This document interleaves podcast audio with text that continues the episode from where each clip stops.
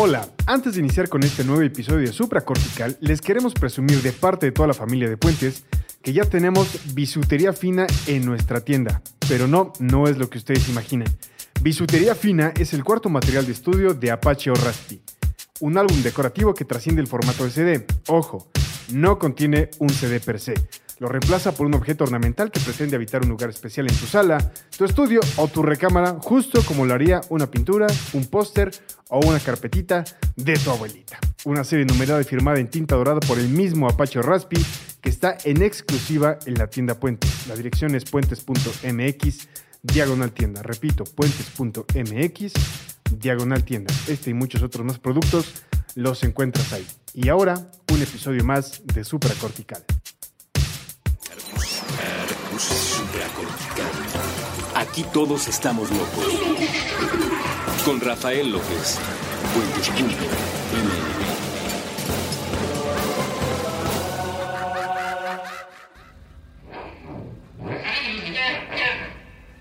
Bienvenidos a Supra Cortical, yo soy el doctor Rafa López, soy médico cirujano por la Universidad La Salle, soy psiquiatra por la UNAM y consultor y comunicador en semiología de la vida cotidiana. El día de hoy platicando de un tema que me pareció importante, lo estaba recordando hace algunas horas, el tema de los apegos.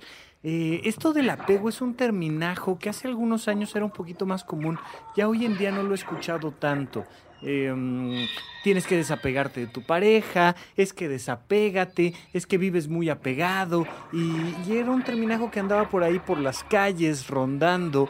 Ya saben que de repente cosas como, es que eres un bipolar o de repente de, ah, es que estoy esquizofrénico, cosas así, se empiezan a volver populares muchas veces pues de manera incorrecta. ¿Por qué? Pues porque el público en general no sabe exactamente lo que significa algún término psiquiátrico como ser obsesivo, por ejemplo.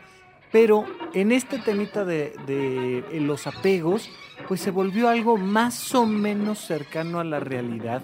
Y hoy en día he escuchado yo más bien términos como la codependencia, que, que era de hecho un poquito más común antes y creo que ha recuperado fuerza el terminajo, pero también las adicciones. De repente nos entendemos como adictos a otra persona y incluso en términos en inglés, por ejemplo, se habla de estos workaholic, ¿no? Este alcoholic que no es alcohol, sino es work, es el adicto al trabajo, este workaholic que no puede dejar de trabajar y podemos encontrar muchos tipos de apego, pero el término apego es un término correcto, es un término eh, propio de la psicología y es importante que lo entendamos porque todos hemos pasado por una serie de, apegos. De hecho, literalmente todos necesitamos atravesar un, un historial de procesos de apego que nos permiten poco a poco irnos liberando. Y por ahí quisiera yo empezar. A ver, punto número uno. ¿Los apegos existen? Sí y quiero diferenciar entre apego y conducta de apego. Para fines de este programa en este momento, la conducta de apego es algo positivo y el apego es algo negativo. Ya sé, ya sé, deberíamos de buscarles mejores nombres a las cosas porque si no luego solitos en, entramos en confusiones. Pero bueno, ayúdenme tantito. Vamos a hablar primero de esto positivo que se llama conducta de apego y luego nos vamos en los bloques posteriores al apego como algo negativo y a la solución que sería el desapego. Bien, la conducta de apego es algo propio del ser humano porque somos animales de manada. Somos unos animales bien curiosos, lo hemos platicado muchas veces. Por un lado, naturalmente nos gusta estar en grupo y al mismo tiempo naturalmente nos gusta estar solos. Hay animales que no tienen problema por convivir todos los días de su vida con la manada completa ahí están, no necesitan irse a un fin de semanita a reflexionar ellos solos, no necesitan encerrarse en su cuarto y que nadie los moleste, imagínate así como una suricata, ¿no? Que de repente dice, no, no, yo ya me voy a mi cueva, ya a mí que nadie me moleste, y cierran y lo decoran a su manera y, se diferencian. No, los seres humanos queremos ser parte del grupo y queremos diferenciarnos es una cosa bien curiosa. Pero Queremos ser parte del grupo y esta es una necesidad biológica. Bien, cuando naces, eres 100% dependiente de tu entorno. Si no hay un adulto por ahí que se encargue de hacerte sobrevivir, o la cosa más parecida a un adulto, aunque sea un adolescente, que medianamente te quiera cuidar, te mueres. Y de hecho pasan muchísimos años en los que tienes la capacidad para ya tú buscar tu propio alimento y llevártelo a la boca, pero verdaderamente muchísimos años y conforme vaya eh, desarrollándose más la tecnología, la economía, las grandes ciudades, vamos a ver que a la gente le va a costar mucho más trabajo hacerse de sus propios alimentos. Era más fácil, eh, piensa tú en, en el año 2000 antes de Cristo, encontrar algún árbol con frutas, porque pues cerca de donde naciste lo sabía. Aquí a ver, quiero que te encuentres algún árbol con frutas cerca de tu colonia, está difícil, y que fuera suficiente el, el saber caminar, el llegar hasta el árbol, el trepar un poco el árbol y tomar una fruta.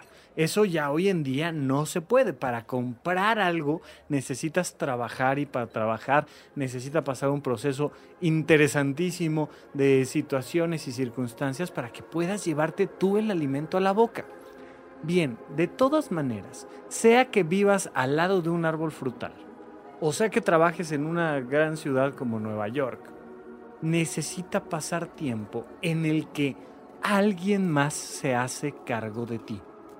No sé si 10 años o 20 años o 30 años o como muchos de mis amigos 50 años y todavía dependen de otras personas, pero sí pasan años en los que si alguien no te cuida, te mueres.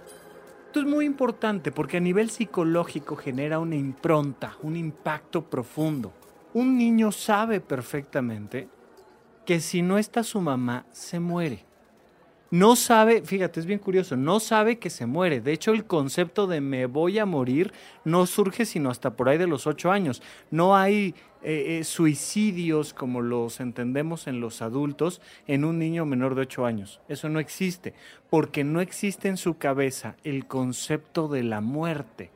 Entonces, por supuesto que un niño de un año, de dos años, un recién nacido, no es que se vaya su mamá y que haga el pensamiento complejo de decir, me voy a morir. No, pero instintivamente sabe que su vida está en riesgo y entonces prende las alarmas y empieza a llorar y llorar y llorar y llorar hasta que viene mamá. ¿Y qué necesita? Lo único que necesita es que su mamá lo cargue en brazos para sentirse tranquilo. Sabe instintivamente que alguien más lo está cuidando que es parte de la manada y que por tanto su vida no corre riesgo. Así tenga dos meses de edad, así tenga un mes de edad. A la hora que alguien más lo apoya o lo quiere o lo reconoce, ese niño sabe que su vida está segura. Pero en el momento en el que ese niño no recibe afecto, apoyo, comprensión, entonces sabe instintivamente que su vida esté en riesgo y por tanto se prende todo este sistema de ansiedad y de alarma, este miedo al abandono. Imagínate, todos tenemos miedo al abandono. Porque todos desde nuestro ADN sabemos que hay un riesgo profundo si no somos parte de la manada. Se genera una conducta de apego. ¿Qué es una conducta de apego? Es cuando una persona requiere de alguien más y se acerca a, ese alguien más para recibir su afecto, su apoyo, su comprensión, su conocimiento, su reconocimiento, lo que tú me digas. Pero se acerca a alguien porque sabe que ese alguien le puede ayudar en algo que la persona no puede. Tú tienes muchas conductas de apego todos los días, todos los días y es completamente normal y natural. Yo soy un médico cirujano, ¿no? Y entonces yo no sé nada de mecánica mal le puede empezar a sonar algo a mi auto y entonces inmediatamente voy con el mecánico, hago una conducta de apego, me acerco a un mecánico, alguien que tiene más conocimiento que yo y que probablemente tiene más fuerza que yo y que probablemente sabe cómo desmontar una pieza que yo no sé del auto. Y entonces me dicen, no, hombre, no, no le pasa nada, se le metió una piedrita en la llanta, le quitamos la piedrita y se acabó, te cobro 10 pesos. O bien te pueden decir, no, no, pues ya se está cayendo el motor, ya, o mejor cambia de auto, o te va a costar esto 100 mil pesos, yo qué sé. Y de repente te das cuenta de que una persona sabe más que tú y necesitas de su apoyo. Ese mecánico un día se va a enfermar y tiene que ir al doctor porque aunque sabe perfectamente cómo funciona el sistema automotor, no sabe cómo funciona un sistema humano y entonces tiene que ir con alguien que sabe más que él, con alguien que tiene más conocimiento sobre medicamentos y antibióticos o tiene que ir a terapia o y todos vamos necesitando del policía, del barrendero, del vendedor, del mecánico, del médico, del etcétera, etcétera, etcétera.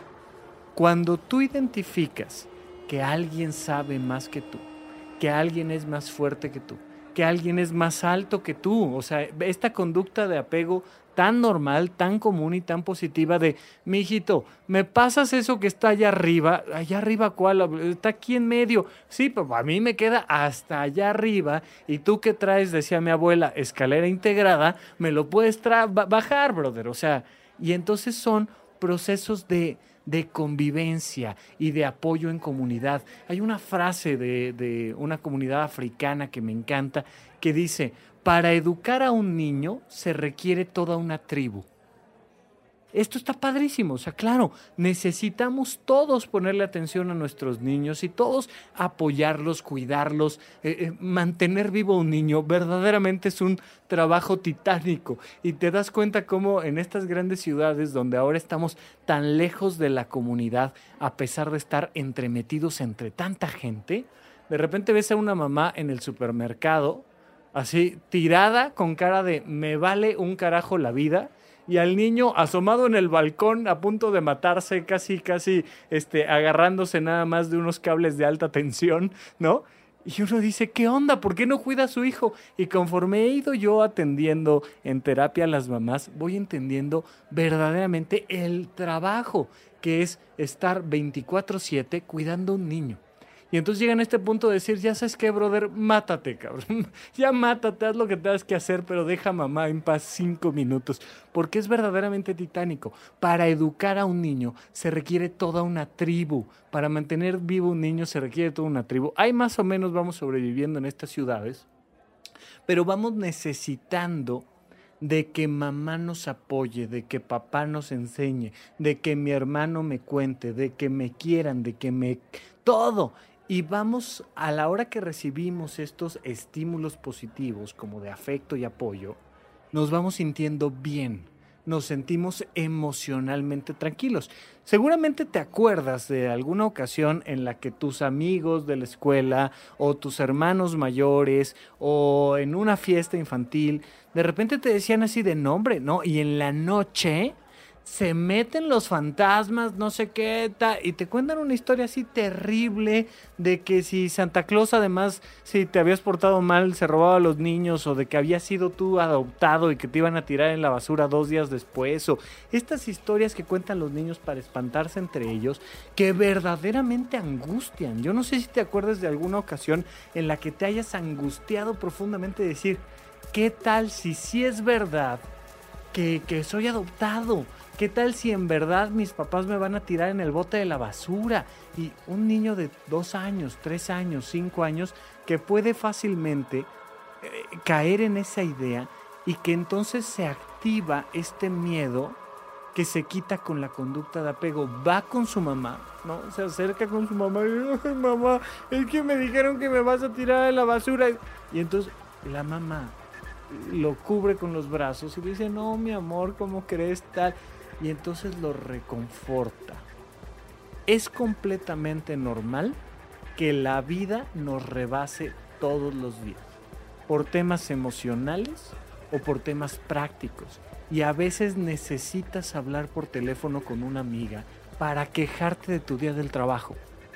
Nada más, no necesitas que venga a resolverte el trabajo. No necesitas, ¿no? Que esto pasa mucho con las parejas. De repente ella llega con un conflicto emocional y le quiere contar y él lo quiere resolver. Y como él no lo puede resolver, entonces le dice, ya, pues no lo puedo resolver. ¿Qué quieres que haga? ¿Que vaya y le grite a tu jefe? ¿Le ponga una tranquiza? ¿O qué, qué hacemos? Quiero contarte. Quiero sentir que hay alguien que me entiende. Quiero saber que alguien me escucha. Y entonces emocionalmente voy a estar mucho más tranquila.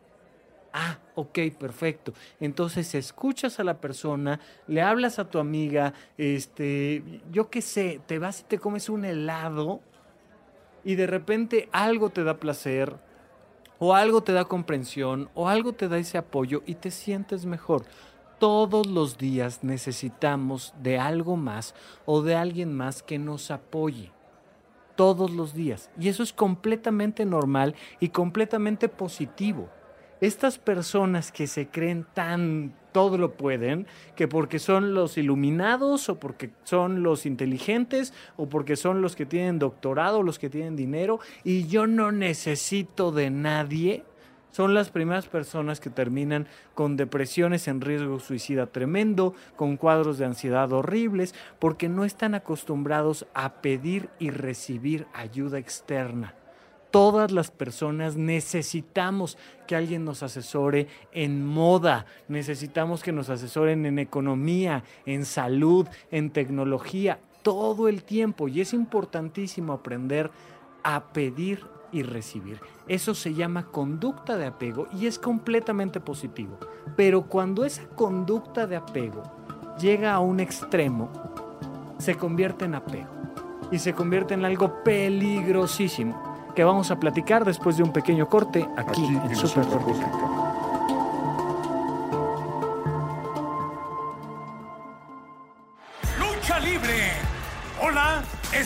escuchas de Puentes.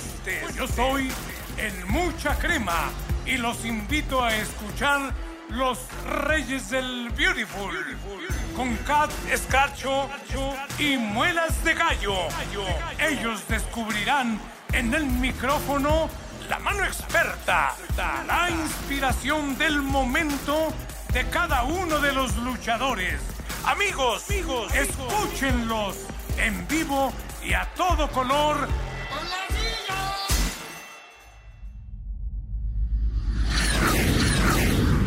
Intercambios horizontales.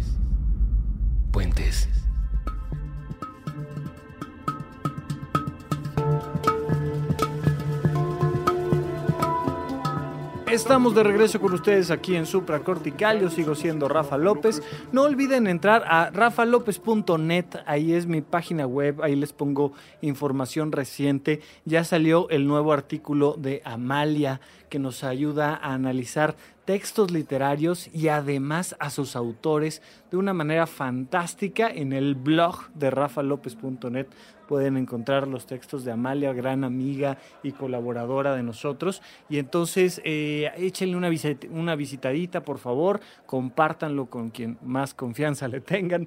Y además no olviden que ya este 8 de mayo empiezo mi curso de heptagrama el análisis de la tipología humana para llevarnos mejor con los demás y además para sacar lo mejor de nosotros mismos. Un curso que se puede tomar de forma presencial y a distancia. Te metes a tu computadora, escuchas el curso en vivo y si por algún motivo se te perdió una de las ocho sesiones semanales, pues entonces la tienes grabada y la escuchas cuando tú quieras de manera completamente incluida dentro del costo. Ahí está en la página de rafalopez.net la información del curso y no olviden seguirme también en Twitter, me encanta que me platiquen por ahí, me escriban, me sigan, me comenten, cualquier cosa me encuentran como arroba rafarufus la primera R con mayúscula y luego doble R en medio. Muy bien.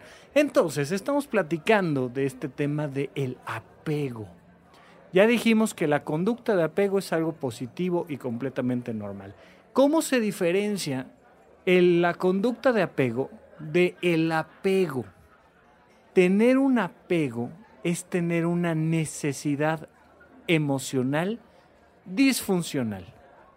Es un adulto escondido en las faldas de mamá. es alguien que podría hacer las cosas, es un mecánico que sí sabe escuchar ese ruidito, pero que no puede emocionalmente él solucionar el problema, aunque físicamente sí pueda.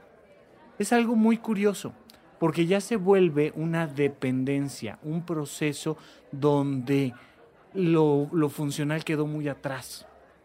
Ya dijimos, todas las personas necesitamos apoyo de los demás, pero de repente es, ah, la única manera que puedo ser feliz es que todos mis amigos vengan a mi fiesta de cumpleaños, porque si no vienen todos mis amigos, no voy a ser feliz. E invita a 100 amigos y vienen 99. Oh, y entonces un drama, porque como uno faltó, significa que nadie me quiere, que no soy importante para nadie, que claro, me abandonaron aquí a mi suerte. Y de repente, oye, mi amor, este, espérame, pues si estás cumpliendo 50 años, están aquí todos tus hijos y familiares y todo el mundo vino, todos están contentos y nos encanta verte bien, feliz. Y, y tú llorando porque Pedrito no vino. Ah, y entonces un drama por un elemento pequeño. ¿Cómo te das cuenta de que hay un apego? Le digo yo a la gente, hay un proceso desproporcionado. Ante un estímulo pequeño, una reacción enorme. Oye, ¿me, trajiste mis panditas del Oxxo? Le pedí a mi compañero de trabajo de la oficina que me trajera unas panditas del Oxxo. Ay, perdóname, se me olvidaron. Claro, Nunca te acuerdas de lo mío, pero no fuera la güera oxigenada esa que tienes ahí enfrente, porque ella sí, hasta café de Starbucks le traes. A mí nunca nadie me pela, no puede ser. Y de repente decir, ¿te cae? Incendió el trabajo por unos panditas, brother, ¿qué onda? Y entonces ves estos pequeños estímulos con respuestas desproporcionadas. Oye, le marqué a mi novio, sonó tres veces el, el teléfono y no me contestó. Claro, eso significa que está en un yate este, e, en Miami con 36 rubias horrendas. Espérame, ¿de, qué me hablan? Nada más, no te contestó la primera llamada. Aguántate cinco minutos y vuelve a hablar. No pasa nada. Pero no, hay un apego. ¿Qué es este apego? Es estar con algo o alguien que me quita la angustia. Entonces, hay un juguete, por ejemplo, los niños empiezan a transformar esta conducta de apego en elementos que les permiten ser más libres. Ahora ya no necesito que mi mamá me abrace y me cargue para sentirme emocionalmente tranquilo.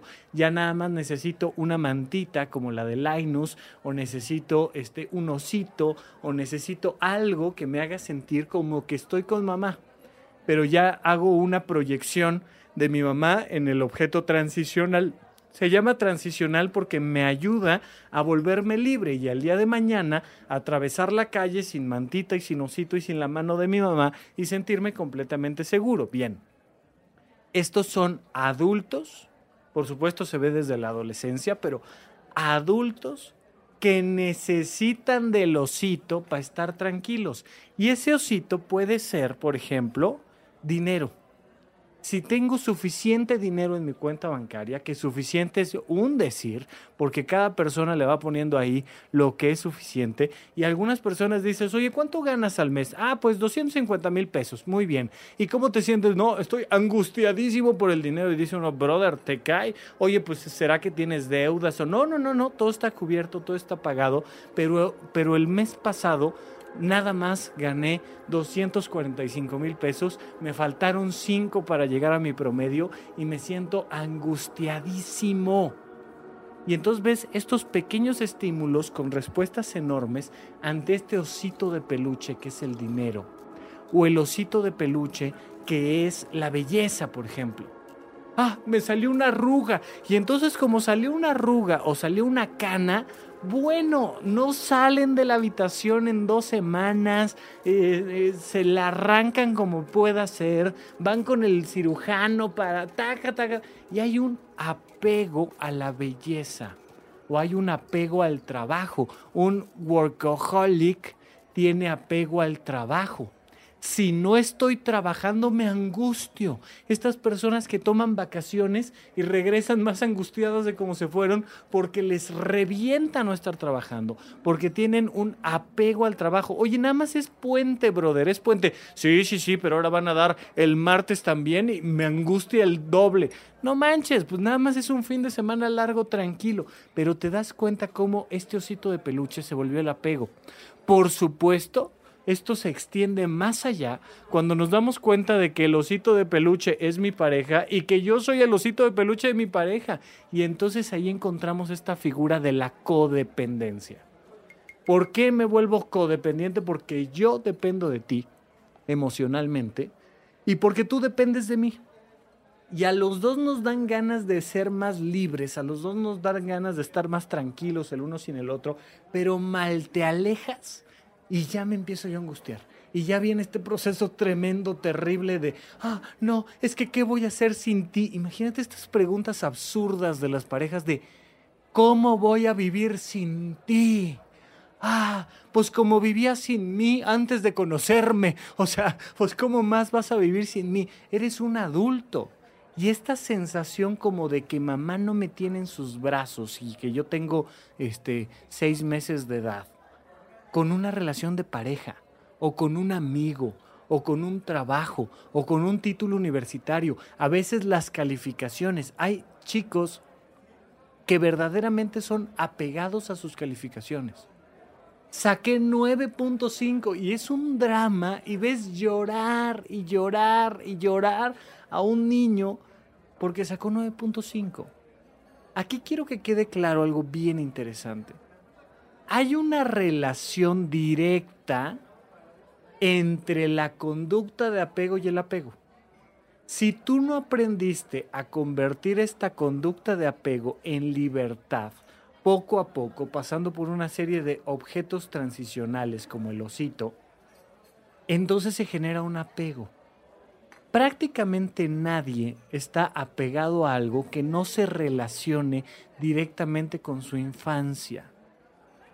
Muchas veces no nos podemos dar cuenta de eso y de todas maneras en el bloque siguiente explicaré si no me doy cuenta de la relación, cómo lo resuelvo, porque debemos de poderlo resolver, sea que se haya creado en la infancia o no y sea que nos acordemos o no. Pero esta persona que le tiene miedo a la fealdad, ¿no? al, al envejecimiento, que tiene este apego a la belleza, pues tal vez, por poner cualquier ejemplo, ¿eh? puede haber 600 mil variables, yo nada más estoy poniendo un pequeño ejemplo, no digo que así sea. Tal vez de niña su papá la distinguía de entre sus siete hermanos porque era la bonita. Y en todos lados fue recibiendo afecto, apoyo, eh, eh, etcétera, etcétera, reconocimiento, placer por ser la bonita, por ser la guapa, por ser la despampanante, por ser... Y entonces el día que empieza a envejecer, se da cuenta de que tiene un miedo y un pavor a que ahora ya nadie la quiera por fea, porque ya según ella perdió lo bonita. ¿Y de dónde viene este miedo? Viene del miedo en realidad de perder el cariño de su padre que la distinguía por ser la bonita o que lo distinguía por ser el inteligente, o que la distinguía por ser la fuerte, o que lo distinguía por ser... Y todos vamos encontrando esas cosas que nos distinguen. ¿Cómo aprendiste a ser amado?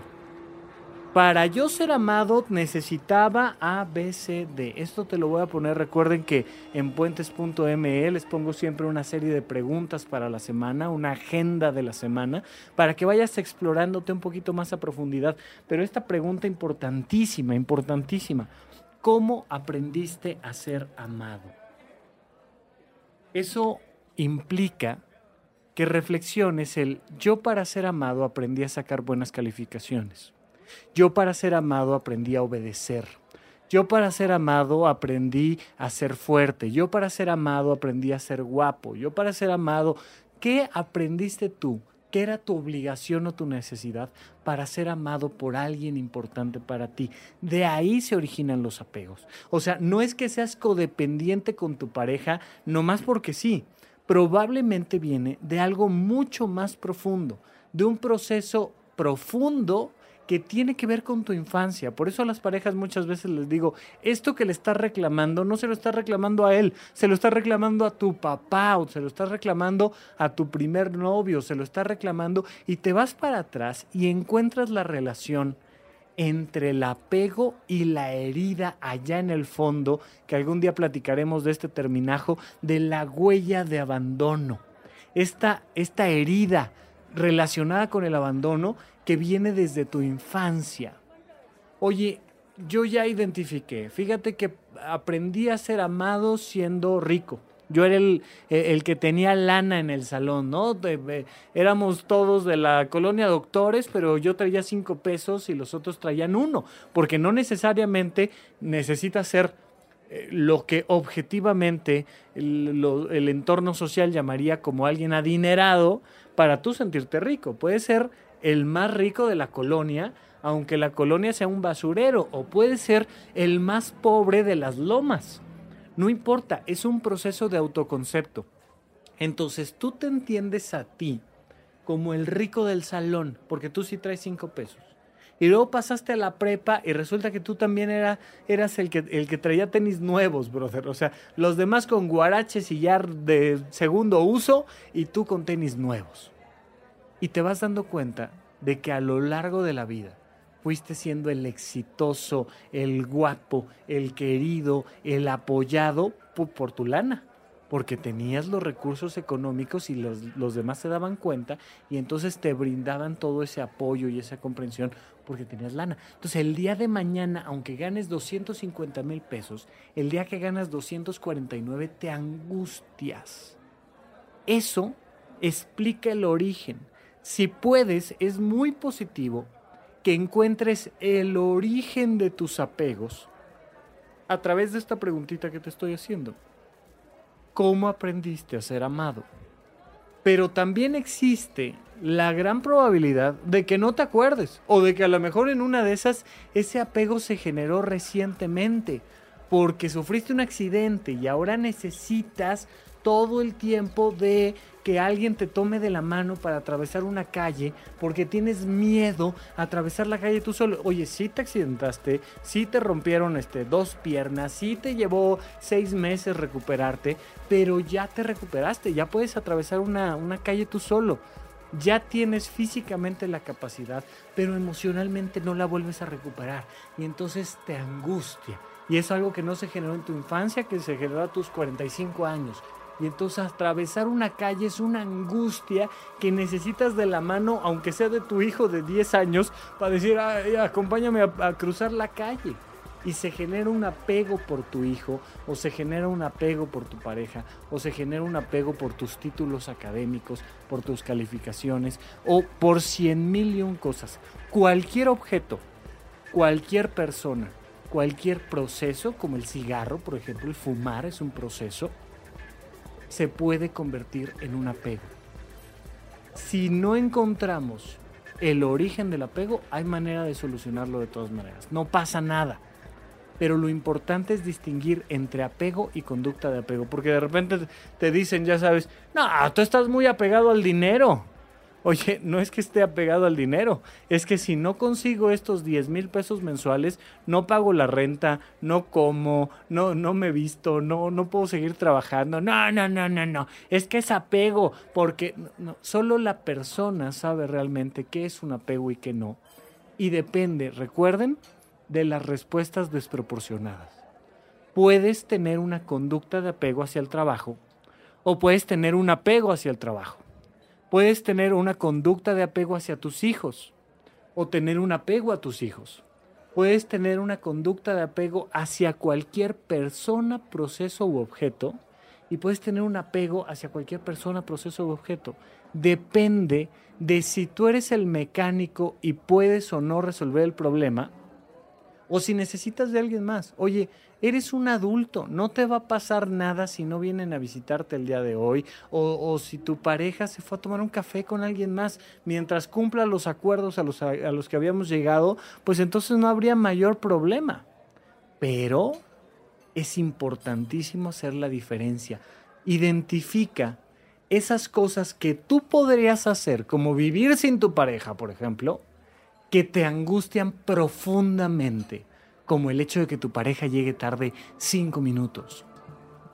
Busca estas respuestas desproporcionadas y ahí encontrarás los elementos donde tienes que trabajar en tu vida para ser más libre, porque el día de mañana eres más libre conforme tengas menos apegos. Vamos a un corte y regresamos con ustedes aquí en Supracortical.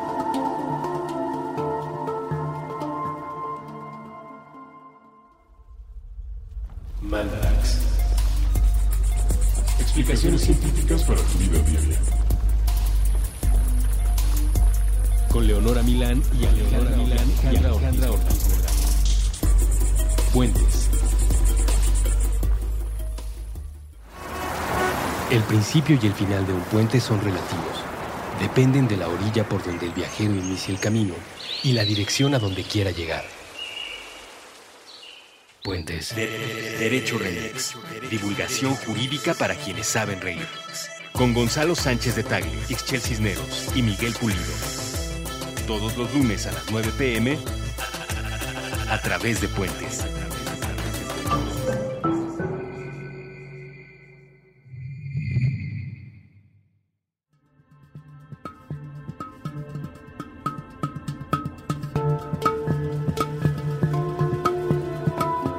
De regreso con ustedes aquí en Supracortical. Yo sigo siendo Rafa López y estamos platicando de el apego, la conducta de apego y ahora va esta tercera parte muy importante que es el desapego.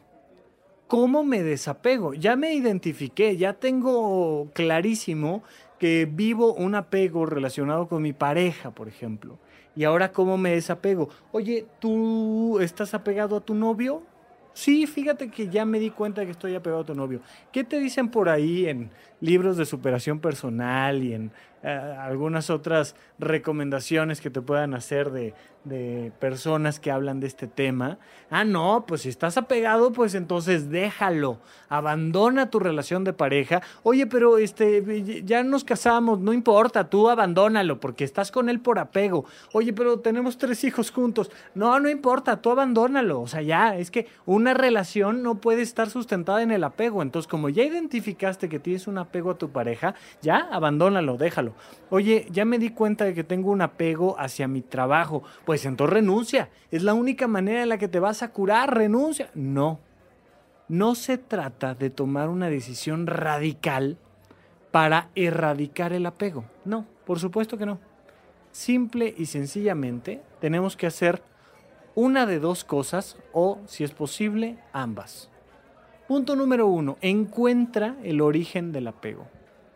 Encuentra si es que tu trabajo te da afecto, reconocimiento, cariño, que estabas buscando de tu padre, de tu madre, de tus hermanos. De... Encuentra el origen. ¿Por qué? Porque una vez que encuentres el origen, basta, y es una cosa bien curiosa, cuando encuentras el origen, basta con que te des cuenta de que ya pasaste esa etapa y se te quite el apego. Es que yo creo que mi papá me va a dejar de querer si envejezco. Y de repente las personas en terapia llegan a esas conclusiones y ponen cara de te cae. Me acabo de dar cuenta, o sea, llevo 26 cirugías plásticas y millones de pesos gastados en, en mi imagen y me acabo de dar cuenta de que me da miedo que mi papá me deje de querer por fea y mi papá ya hasta se murió. Y entonces te das cuenta de un absurdo y te das cuenta de que tu papá nunca te dejó de querer y no te hubiera dejado de querer cuando tuvieras 80 años y la cara arrugada y la cabeza llena de canas. No te va a pasar nada. ¿Te das cuenta de eso? Y muchas veces solo por esa memoria recobrada, por sacar ese trauma de nuestra infancia, nos liberamos del apego es que yo creo que si no está mi novio, si mi novio me pone el cuerno, nunca lo voy a poder superar. Y te das cuenta de que viene, es un trauma de tu primer novio que lo encontraste besándose con tu mejor amiga y que ese día perdiste a tu mejor amiga y a tu novio. Y luego te digo, acuérdate que sobreviviste. ¿Se acuerdan? Platicaba yo hace algunas semanas, meses ya, de la película Intensamente, la platiqué con, con Eric García, y hay una escena de esta película fantástica donde la protagonista, Rayleigh me parece que se llama, se da cuenta que un día era muy triste y se convirtió en un día muy feliz de momento. Pierden el partido de hockey y conforme avanza la imagen, llega su equipo y la levanta en hombros por haber dado un gran partido. Si tú lees solo la parte negativa, te vas a quedar con el trauma. Tienes que adelantar la película. Es que es horrible que te engañen. No, hombre, es padrísimo que te engañen. ¿Cómo va a ser padrísimo que te engañe tu pareja? Claro, porque te das cuenta de que esa pareja no valía la pena. Y entonces recuperaste la soltería, y entonces recuperaste la libertad, y entonces viviste más feliz, y te quitaste de encima, te dio el pretexto perfecto esa pareja para terminar una relación que ya venía siendo violenta. No, hombre, es buenísimo que te engañen, porque ya acabas, o sea, te das cuenta y le das la vuelta y te recuperas tú a ti, dejas a la pareja y te recuperas a ti. No te pasa nada cuando te engañan, hombre. No te pasa nada, absolutamente nada. Bien. Y entonces te vas dando cuenta que si adelantas la película, lo que les decía de esta mujer con miedo a que su papá no la quiera por ser fea. Oye, pero este, adelanta la película. ¿Te acuerdas un día que tu papá te dijo que, que qué fea te veías con ese vestido? Sí, ¿y qué pasó? Nada, pues eh, fui con él, le di un beso en la mejilla y ya, y me dijo, ay, te lo deberías de cambiar. Y le dije, no, este me gustó. Y, y no pasó nada. Cuando adelantas la película, no pasa nada por reprobar un examen. Cuando adelantas la película, no pasa nada por quedarte sin trabajo. Cuando adelantas la película, la vida es un constante ir y venir que tenemos que resolver y que no pasa nada por resolverlo te das cuenta de dónde se originó tu apego y al darte cuenta, el mismo absurdo del apego lo resuelve, porque los apegos dependen de una mentalidad muy infantil. Si mi mamá no me carga, me voy a morir. Sí, encanto, pero tienes 50 años, trabajas, tienes una familia, no te va a pasar nada porque tu mamá se enoje contigo te das cuenta de ese pensamiento infantil y lo liberas. Es que no quiero volver a pasar los problemas económicos que tuve en la infancia.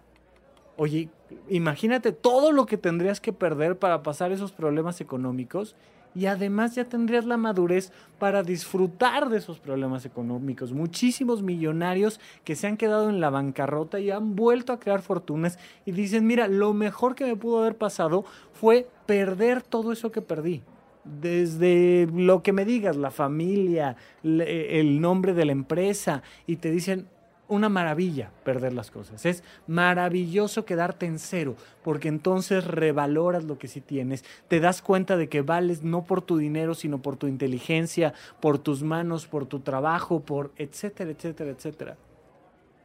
Te vas al pasado, recobras esa información, te das cuenta del absurdo y se libera. Se libera muchas veces así de simple. Oye, pero no me encuentro, no identifico cuál fue el origen de mi trauma, el origen de mi apego. Ok, no importa. Entonces simplemente acércate a una conducta más funcional. Oye, estoy apegado a mi pareja, entonces me tengo que divorciar. No. Solo cuando llame por teléfono y no me conteste, voy a notar que emocionalmente se prende una alarma. Acuérdate de Canal 5 y cuenta hasta 10. No vuelvas a hacer la siguiente llamada hasta que no te calmes emocionalmente. Te calmas, te, te pasan dos minutitos, te calmas. Y mentalízate. Cuando sí me conteste, normalmente lo que hago es reclamarle, pues ahora no le voy a reclamar le voy a decir que, que ya está la cena, que lo espero pronto y le mando un super beso y se acabó. Y entonces vuelvo a marcar, me contesta y me voy a dar cuenta de que lo natural en mí, que lo, lo automático en mí es decirle, ¿y dónde estás? ¿Y por qué no me contestas? ¿Y para eso quieres el celular? Y no, no, no, no, no, ¿sabes qué? No lo voy a hacer. Si no identificas el origen del apego, si no puedes a través de la reflexión cambiar el apego, cámbialo a través de la experiencia. Modifica la conducta por una conducta más funcional. ¿Qué hacemos con un niño que está en, la, en las faldas de mamá escondido? Lo invitamos a salir de esas faldas. Y poco a poquito, de manera muy dulce, mamá lo saca y lo avienta al frente despacito, despacito.